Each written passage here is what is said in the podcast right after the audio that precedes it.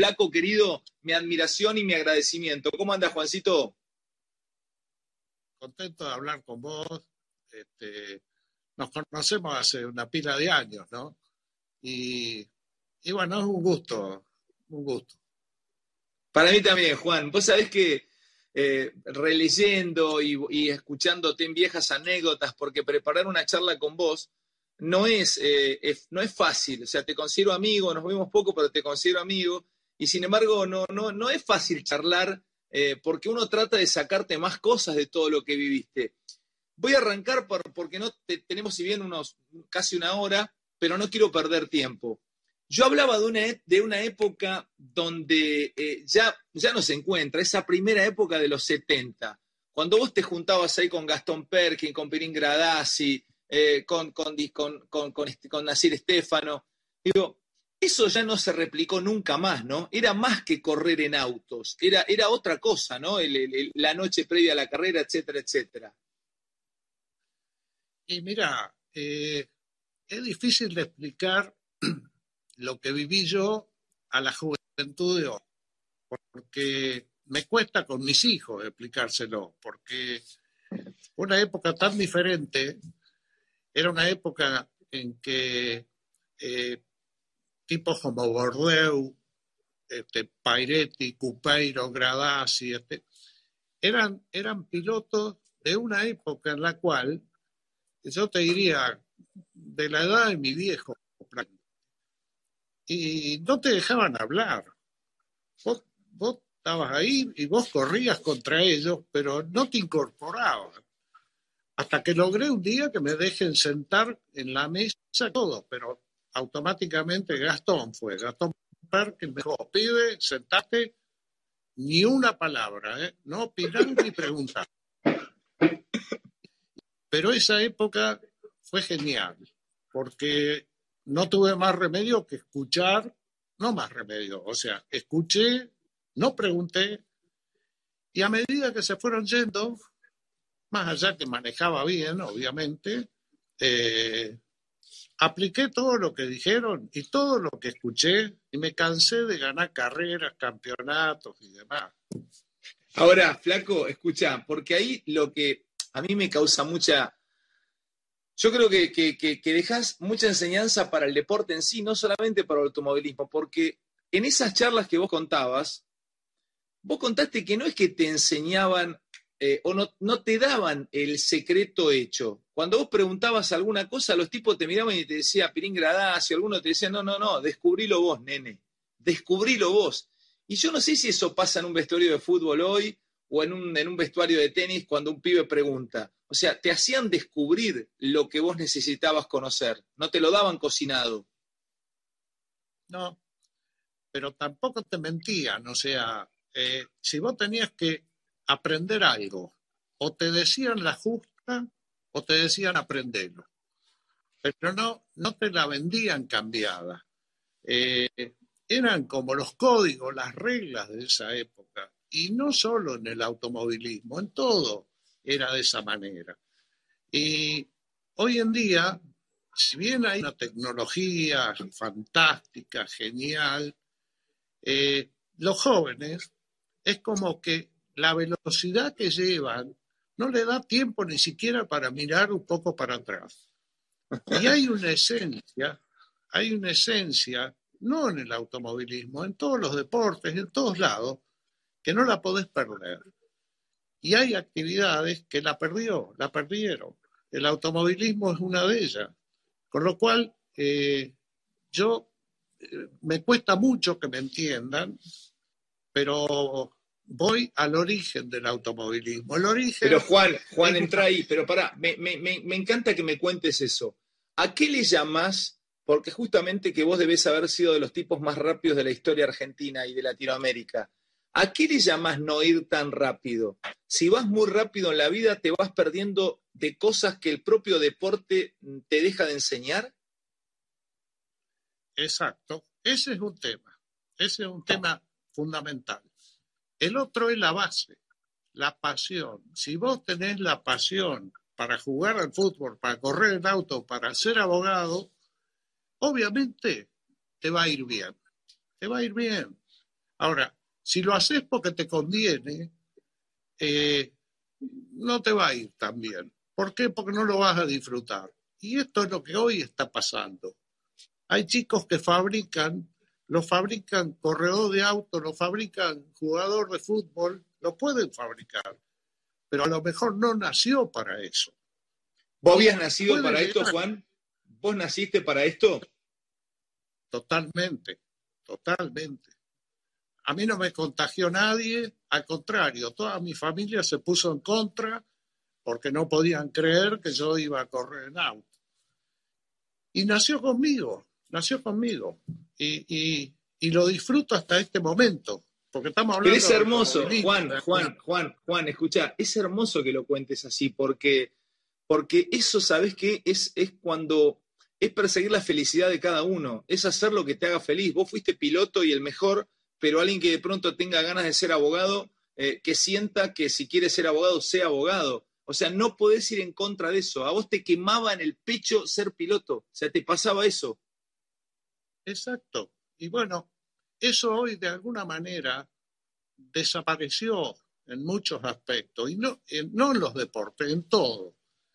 Y, y yo me doy cuenta que hay jóvenes, jóvenes de 40 años, que trabajan, ganan mucho dinero pero no hacen lo que los apasiona, sino que están haciendo lo que les conviene económicamente. Con lo cual, no disfrutan del trabajo que hacen, envejecen más rápido. Eh, eso se perdió. Y antes, eh, mi viejo nació con el mundo agrónomo, de la agronomía, un loco, un fanático, las cosas que hizo acá en Ramallo con las plantas, con los árboles, no te las puedo contar porque estamos todo el día. ¿Qué hizo?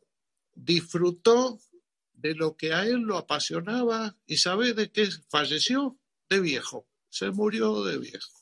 Disfrutó toda su vida haciendo algo claro. Y yo lo aprendí y lo copié. Igual que a Gastón Perkin, a Bordeaux y a todos ellos. ¿no? Qué lindo lo que contás, Flaco. ¿Es real esto de que, mira, al, venir yo más del, fútbol, las, las de fútbol dan para que eh, mucha gente no duerma, eh, salvo los jugadores que se van a descansar a las nueve de la noche, nueve y media, pero mucho dirigente, eh, mucho cuerpo técnico. Por ejemplo, con Carlos Bianchi yo me quedaba hasta tarde charlando, con el profe Santela. No eran de irse a dormir a las diez de la noche. Por ahí nos, nos quedamos con un cafecito hasta la una de la mañana, una menos cuarto, conversando alguna cosita. Yo te he escuchado que ustedes muchas veces no dormían. Yo pensé que eran bohemios, pero no dormían porque estaban con un poco de miedo, ¿no? En ese primer turismo carretera ya de los 70. Y a mí me causa mucha gracia y me gusta mucho que me lo cuentes. ¿Era así, loco? Era así. Eh, yo me acuerdo la primera carrera mía, a las 10 de la noche, estaban todos, ¿eh? Eh, digo, me voy a dormir. Y me fui a, la habitación. A la media hora bajé, porque del jabón que tenía no me podía dormir. Y cuando aparecí, se reían todos como diciendo, vení, pibe, no puedo dormir de quickie que tenés. Porque bueno, era, era un automovilismo que, bueno, viste, al otro día alguno partía, ¿no? No era, no era fácil. Pero era el mundo de la pasión del automovilismo. Vos fíjate que no había una generación determinada, no. Estaban Gastón Perkin, un hombre del campo con miles de hectáreas de campo, el otro que tenía un taller. Eh, era una mezcla total y todos tenían la misma, teníamos la misma pasión, la misma locura, llamémosle, pero lo disfrutamos de una manera increíble. Yo hasta el día de hasta este momento lo disfruto. ¿Disfrutás qué? ¿Eso de, encontrarte con algunos de ellos? Va, los que viven aún de esa camada. Espectacular. Hace dos o tres días hablé con el gallego Cupairo, este, un tipo, le digo, gallego, cuando pase esta pandemia, tenés que venir a comer un asadito acá a Ramallo. Obviamente vos también tenés que venir. Sí, pero yo sí. Cuando termine, ¿no? Y un tipo con una vida increíble. Eh, a mí me pasa hasta el día de hoy que si hablo con él, en realidad no hablo con él, habla él, porque yo lo sigo escuchando. qué loco, qué loco, qué loco. Qué maravilla, Juan. Pero, claro, es, otra generación y, había, y había otra de, y había otra, otra cosa ahí. Te quiero preguntar, para seguir charlando cosas de tu vida y también saliendo, vamos a meternos en el automovilismo, pero te quiero aprovechar también a nivel humano. Estos tipos te enseñaron a vivir, no te enseñaron, estamos hablando de Pirín Gradasi, de, de, Gastón Perkins, de Bordeaux, eh, de, de Stefano, estamos hablando de gente que te enseñó, te formó como humano, como, como eras un pibe y te formaron como hombre. Manejar. Y ahora te voy, a te voy a tirar un concepto que me contó un jugador de NBA, retirado, Pepe Sánchez, a ver si alguna vez te pasó. Manejar. ¿Qué consideras que es para vos manejar? ¿Cuál es el, concepto de manejar deportivamente? No te estoy hablando de manejar en calle. ¿Qué es para vos manejar? ¿Es solamente estar en, pista manejando y tratando de ganar? ¿O es otra cosa manejar? Siempre te lo quise preguntar. Mira, eh, para, la, para la época que estamos hablando y hasta el día que me bajé, manejar un auto de carrera en realidad lo que vos estás manejando es tu propia vida. ¿Por qué? Porque hay maniobras, hay momentos en los, en los cuales vos decís, si voy al límite, gano. Y si no, y vos decidís, voy a ganar. En ese momento lo que estás poniendo en juego es tu propia vida. No, pará, entra ahí, entra ahí, entra ahí que me vuelve loco. Pero pará, no la pones al, no la pones en juego todo el tiempo. Decidís cuando vas al límite. Exactamente, exactamente. Con lo cual, es una decisión que raya con la locura. De la misma manera que un paracaidista decide hablar, abrir el paracaídas a 50 metros del piso es una decisión de él. Eh, ¿Y qué está decidiendo? ¿Que le sale bien o que se estrella contra el piso? Está decidiendo, está eh, poniendo en juego su vida con su capacidad. Entonces yo pongo en juego mi vida porque confío en mi capacidad. Juancito, pará, pará, pero pará, pará, pará, pará. Por eso digo que es, es heroico como ustedes corrían ese momento de decidir ir al límite, ¿es en todas las carreras o es si sabes que tenés que ir al límite para ganar? O sea, escucha la pregunta porque es fuerte. Poner la vida en juego, porque un jugador de fútbol que va a patear un penal, erra el penal y no muere. Poner la vida en juego, acelerar o ir a, jugarte la vida solamente es para ganar una carrera o para ganar un campeonato, o, tu generación, estamos hablando de los gradas y de los, de los que te enseñaron, iban al límite todo el tiempo, porque esa gente, muchos se morían este, uno por carrera. ¿Cómo jugaban? ¿Cuándo jugarse la vida y cuándo no, Juan? Y bueno, era, digamos, la decisión la tomabas vos en función de hasta dónde se justificaba hacer eso frente a que vos ganabas un gran premio, un campeonato, no era, como dijiste recién, todo el tiempo, porque el que lo hizo todo el tiempo vivió poco.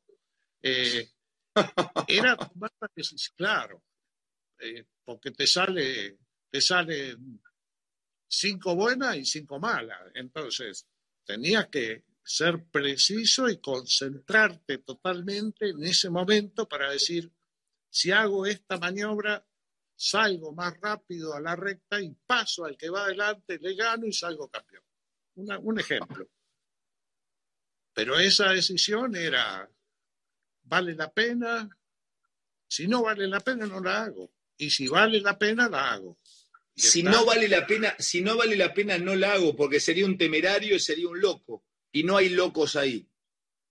Claro. Eh, si no vale la pena, no la hago. ¿Por qué? Porque la podés hacer exclusivamente las veces que realmente hace falta, te concentras para hacerla dentro de dos vueltas y te vas concentrando y, te, y decís, bueno, llegó el momento y venís con todo, con todas las luces prendidas.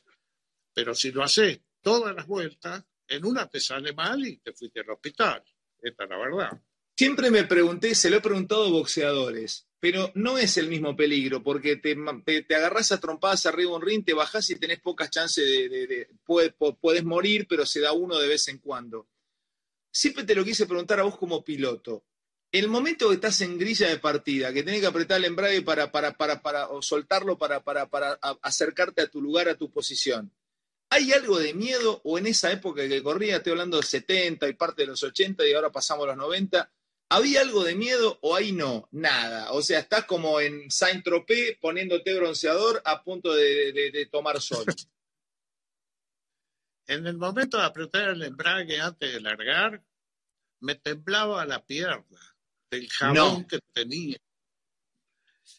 En el momento que largaba era algo que desaparecía automáticamente pero hasta antes de largar me caían las gotas de transpiración, eh, un jabón. Yo creo que si en ese momento venía uno y me decía, flaco, bajate, me bajaba. Porque estaba... claro. Pero no era el único, eran todos, eran todos. Estaba el que lo disimulaba y vos no te dabas cuenta y vos decís, mirá, se está riendo. No, del jabón que tiene se ríe pero largabas y desaparecía automáticamente. Esto te quería contar.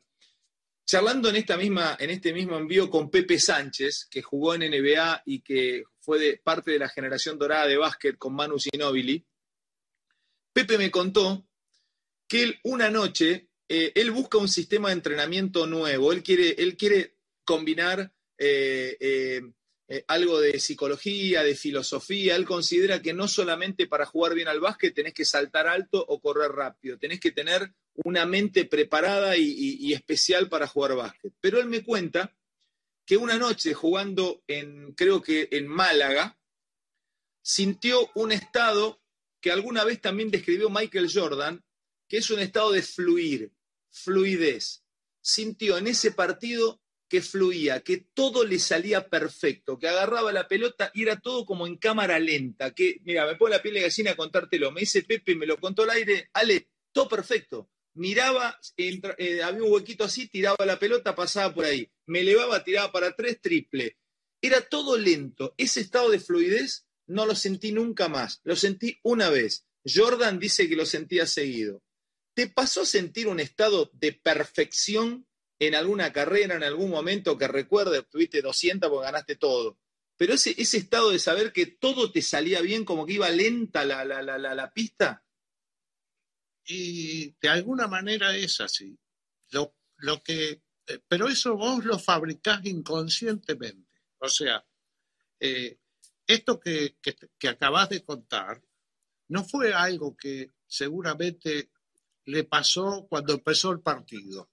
No, lo vino fabricando inconscientemente, probablemente, mucho tiempo antes. Tal día tengo tal partido, tengo que jugar bien, tengo que hacer esta jugada, tengo que inventar esto, tengo... Y lo vas fabricando. Y el día, cuando llega ese día, este, y vos estás concentrado y pones en práctica todo lo que fabricaste, es muy probable que te salga de la manera que estabas hablando que te salga perfecto.